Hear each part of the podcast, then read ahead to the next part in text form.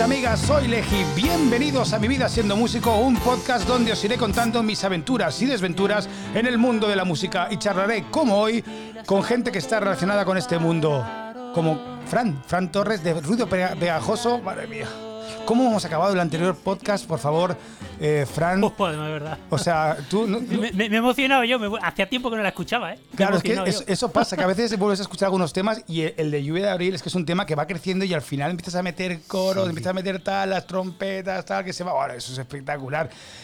Claro, porque el pop que se hacía antes eh, y se, no tiene nada que ver con el pop que se hace ahora, pero no solo en España, sino, sino también fuera de España. O sea, grupos de, de pop, porque al final tú eres, tú, eres pop, ¿sabes? Eh, grupos que se, de pop, eh, no sé, por ejemplo, Nacha Pop, Mecano, muchos, o sea, la cantidad de arreglos, el cómo entendían las voces, cómo se entendían las guitarras, cómo se entendían que todo, había espacios y huecos para otras cosas.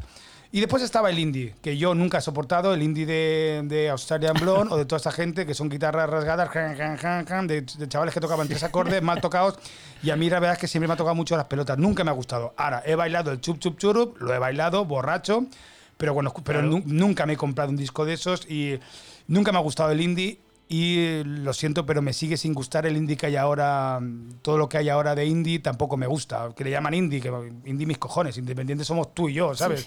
O sea, no es. totalmente. No palabra, pero, es una palabra muy mal utilizada, la palabra. Muy mal utilizada. Pero, pero sí que esta escena indie que había en aquella época. Cuéntame un poquito.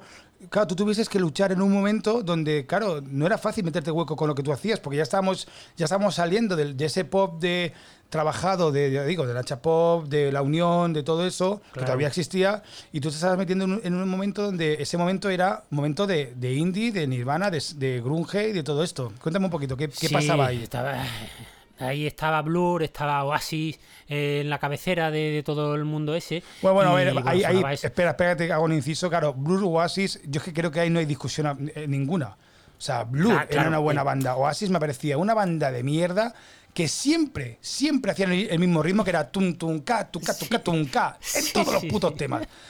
Blur, Blur, me parecía mucho más eh, Blur me parecía mucho más interesante o así era una puta basura pero en España en España claro tú estabas tú en España estabas que, con, con, eso no con eh, yo qué sé con ¿Qué banda sabías en, tu momento que sacaste este disco? Y ahora, nos, ahora también vamos a entrar en el momento que sacaste el disco. Hemos hablado de la... yo, yo la verdad... Yo la verdad es que eh, eh, he sido muy cerrado siempre a la hora de, escuchar música. La radio no la he escuchado nunca, nunca me ha gustado. Nunca me ha gustado que me impongan lo que, lo que hay que oír, ¿no? Me, era una cosa que no me... Entonces, eh, por, por, otra parte, era el único medio para descubrir música. Entonces, me limitaba a escuchar lo que yo ponía en mi tocadisco o en mi cassette. Y cómo, a base de amigos o a base de comprarme discos, arriesgándome, mirando la, instrumentación que tenía. Si me interesaba, porque tenía piano, guitarra eléctrica, algún saxofón y, cuatro coros, mm, me lo compraba. yo, también me comprado discos por la portada. Yo, descubrí a Dream Theater, por ejemplo, a mí me gusta mucho el rock americano y el glam rock, Dios, me flipa mucho. Y yo descubrí a, Dream Theater por la portada, porque había unos tíos melenudos y dije, hostia, y me flipó. Entonces, a partir de entonces, de hecho, este disco me acuerdo que fue un disco que robé del Prica y que, me, sentí fatal y después lo fui a pagar porque me sentía fatal. Yo siempre he sido muy mal, muy mal delincuente. Entonces, cuéntanos, eh, eh, Fran, entonces, sacas el disco, o sea, bueno, acabas de grabar el disco con, con sí, Bueno, grabamos el disco con, con Universal, con Universal, Universal Music y, bueno, lo terminamos de grabar. me, me, la verdad es que me, salgo muy orgulloso de que las canciones se respetaron mucho. las maquetas son prácticamente las maquetas. Son las maquetas suenan mal. Imagínate con un multipista de estos de cuatro pistas. imagínate todas esas voces grabadas una encima de otra con un sonido de de fondo, eh, instrumento tras instrumento y, y mal tocado. Pero la esencia estaba ahí, se veía exactamente qué es lo que quería y si había un solo de guitarra chungamente tocado, pues el guitarrista profesional tocaba mi solo chungo bien tocado. Y, bueno, entonces pues salí muy contento porque, tío, el manager y productor del disco le cogía cada músico y le decía, no te inventes nada, ni un arreglo.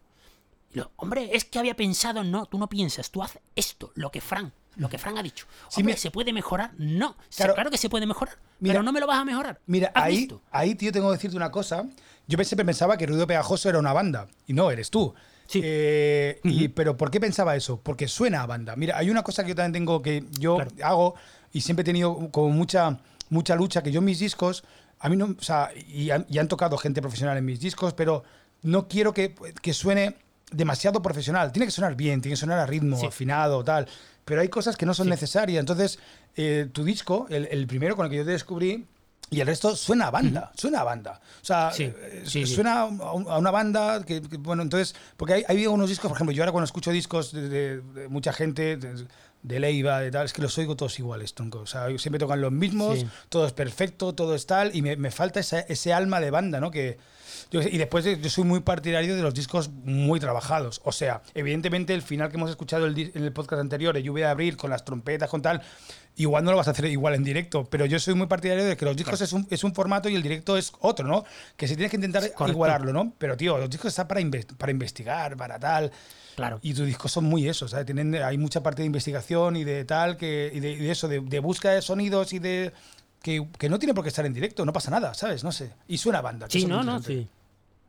Sí, la verdad es que sí, sonaba, sonaba mucho banda y era lo que buscaba este, este hombre, bueno, era lo que a mí me interesaba. Eh, yo tenía ese pequeño eh, handicap y ese, esa cosa en la cabeza, digo, la realidad es que no es una banda. ¿Cómo hacemos para que esto sea una banda? Porque al final lo que tenía este hombre que buscar era músicos que tocasen las canciones en directo. Entonces lo que hizo eh, es tirar de mi amigo, este el bajista que te he dicho, y tiró también de su, bueno, durante toda esta época su hijo, el hijo de, del productor, que era muy, le gustaba mucho ruido pegajoso, le gustaba mucho esto y, le, y, tocaba la guitarra más o menos y eso, pues lo metió también en el grupo. Un poco, mm, era una cosa que decía yo, bueno, pero bueno, éramos un trío con otros tres músicos profesionales detrás, ¿vale?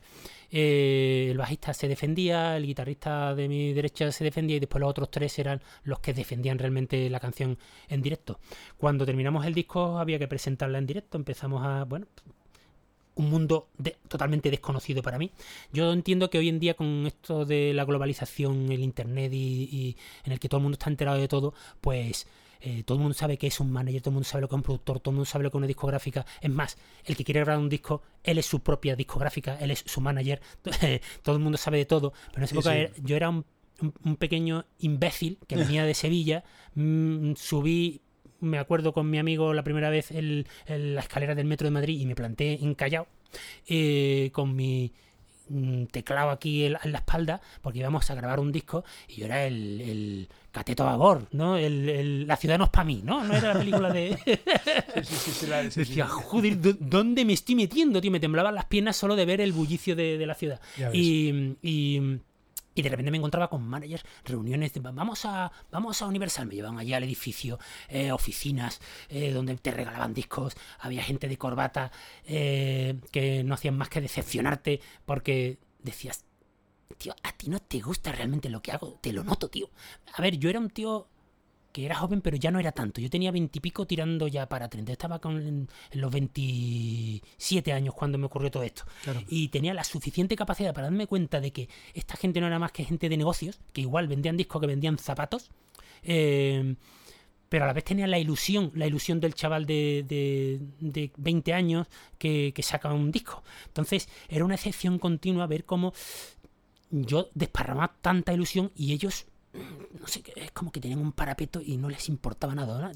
Te, ponían buena cara, te sonreían, vamos a hacer reuniones, vamos a... y hacían sus reuniones de, de, marketing y decían, ¿en qué nos gastamos el dinero? ¿Cuánto vamos a poner? 20 millones, bueno, vamos a gastar... Y lo decían delante de, mi cara, bueno, no, hacemos un crónica marciana, hacemos un no sé qué, hacemos un no sé cuánto.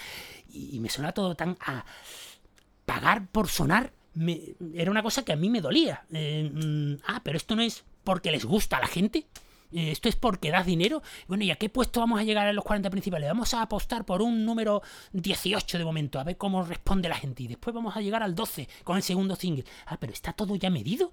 Y depende de cómo respondan, pues nos gastamos más. Era una cosa que me, que me, me chirriaba mucho y me molestaba. Entonces yo, la verdad, mm, con toda esa parte me sentía muy incómodo, muy molesto y muy decepcionado. Eh, lo único que me quedaba era la música, realmente, era eh, tratar de luchar por conseguir grabar un segundo disco y, tratar de vivir de eso, pero de una manera mucho más, mm, no sé, bucólica, eh, bohemia o... no sé, el mundo negocil de, de todo esto me, me, me decepciona bastante. Es lógico, o sea, estás vendiendo discos, pero era una cosa que yo no conseguía ver.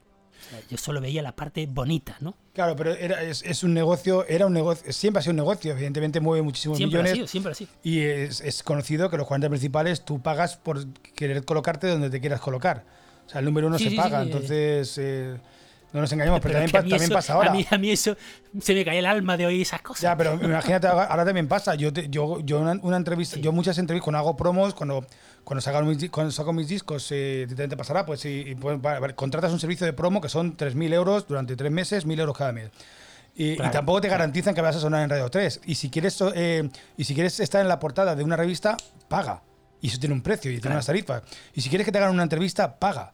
Hay muchas veces, hay otras que no, hay otros muchos que no, pero cuando no eres nadie, tienes que pagar absolutamente por todo. Yo qué sé, Fran, es, eh, mira, me interesa mucho lo que estás hablando. Vamos a hablar en el próximo podcast, porque se nos ha pasado otro, otro, otro podcast volando. La verdad es que es eh, súper interesante. Vamos a hablar en el próximo podcast ya de, eh, venga, lanzas, cómo te colocas con Ruido Pegajoso con este disco y después ya vamos avanzando a los siguientes años, ¿vale? De tu vida como músico. ¿Te parece? Muy bien. Venga, amigos, amigas, sed felices, sed consecuentes. Adiós. Bueno, este, esto, es, esto es Beatles directamente. ¿eh? Ahí estamos.